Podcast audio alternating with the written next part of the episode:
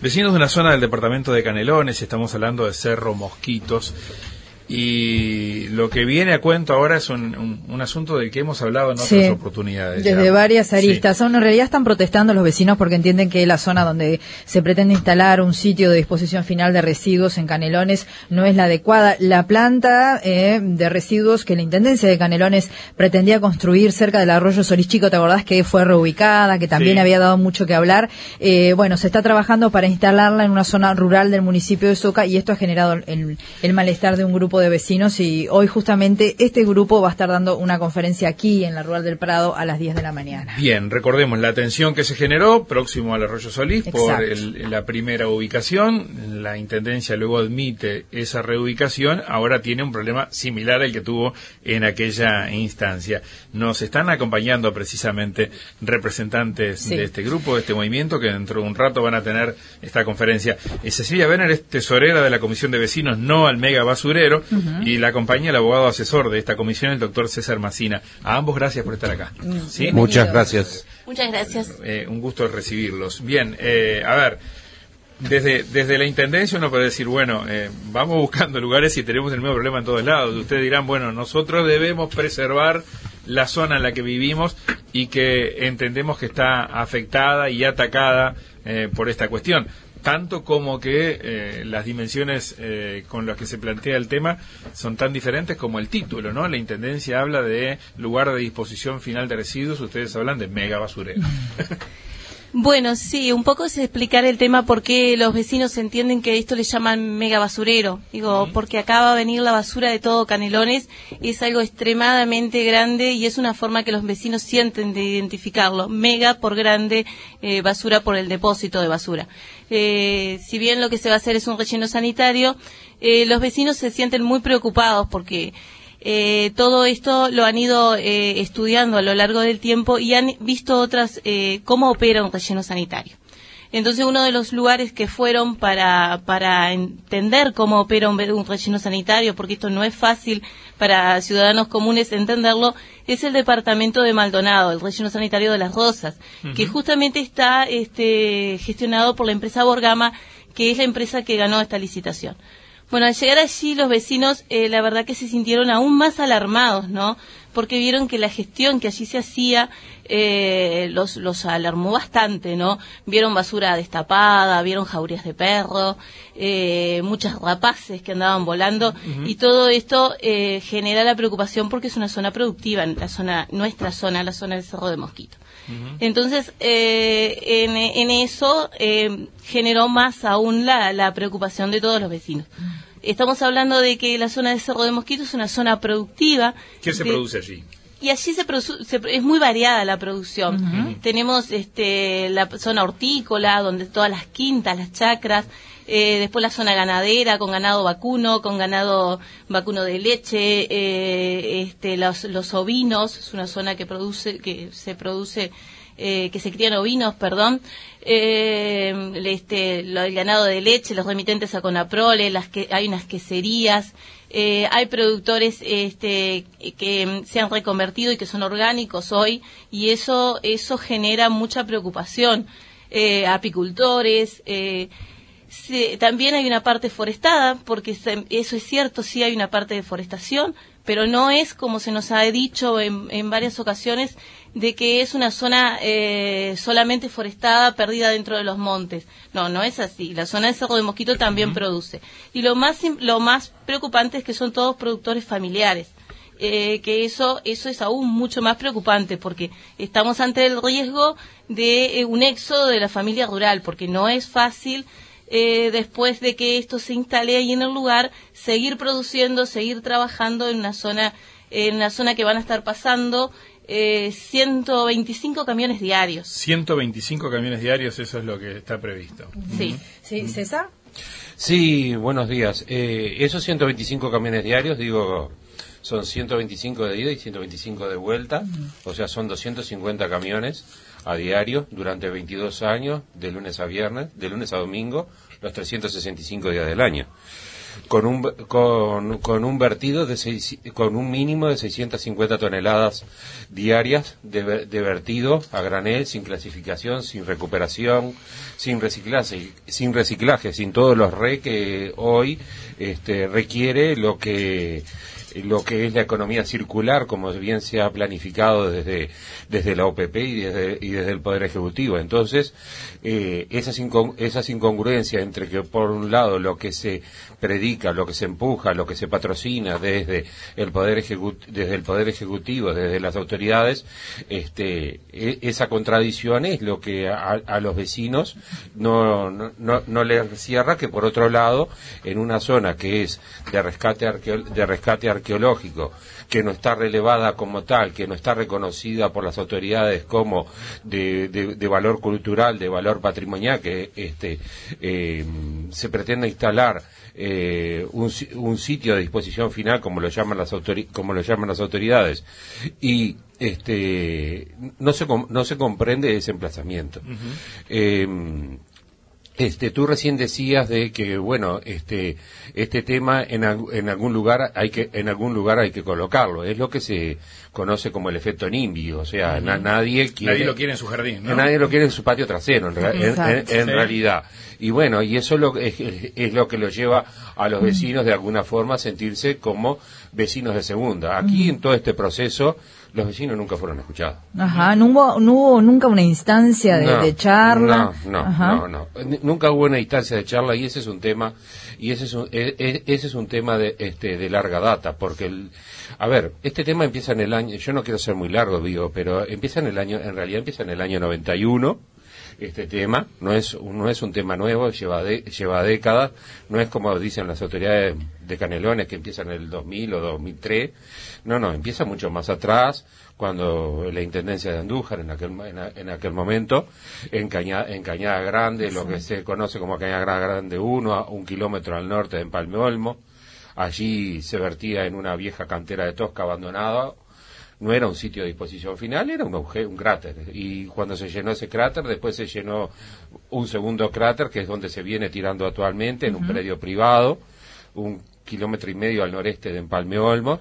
Y bueno, este, y cuando eso se colmató, se, la intendencia del Partido Colorado en aquel momento, como solución sobre el 98 más o menos, empezó a quemar la basura como, Claro, porque lo, como el. Olmos colapsó.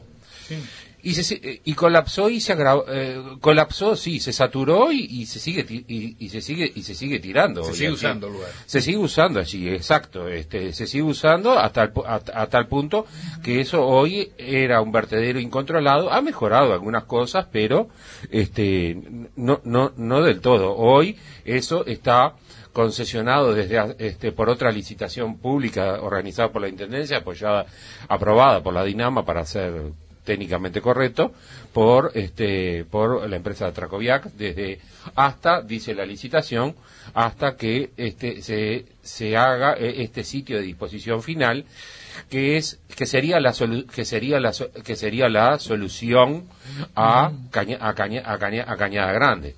Este bueno esta eh, eh, este problema lo heredó el actual el actual intendente este porque la promesa incumplida de, del intendente que- Carámbula en el año 2011 de que antes del 2015 se iba a solucionar no se solucionó bien. Y- Eh, permí- permítame, doctor, eh, mm, eh, ¿alguna referencia más para ayudarnos en, el, en, el, en, el- en la zona, Cecilia? Estamos hablando próximo a Soca, ¿verdad?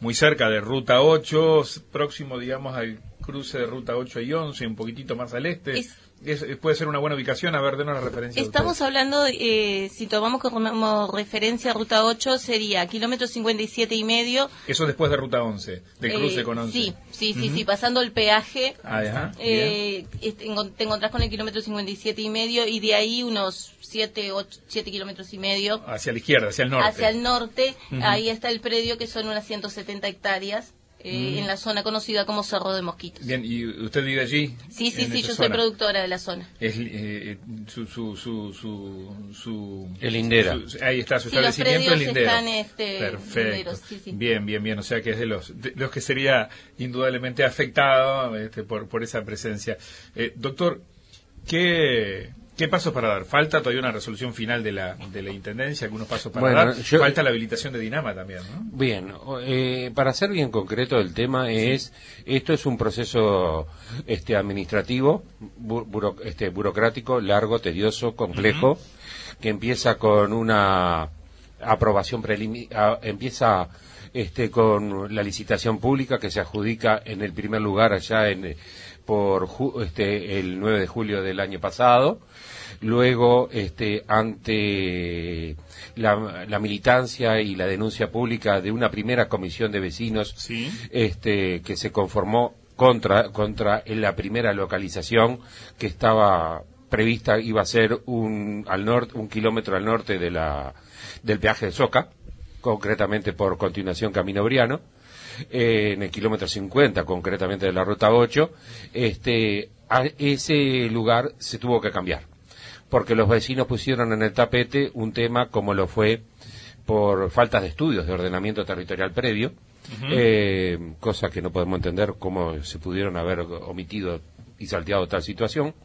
Este, coincidía con un reservorio de OCE que se pretende construir, que está previsto eh, ese lugar por, por, por su caída, por ser un valle natural, por ser el encuentro del arroyo de los padres y del arroyo y del arroyo Solís Chico, este, un reservorio de agua dulce mediante la construcción de una presa, eh, promovi- proyecto promovido por OCE, que es crucial en el plan estratégico de suministro de, para el suministro de agua potable de toda la Costa de Oro, desde el arroyo Pando hasta el arroyo Solís Grande.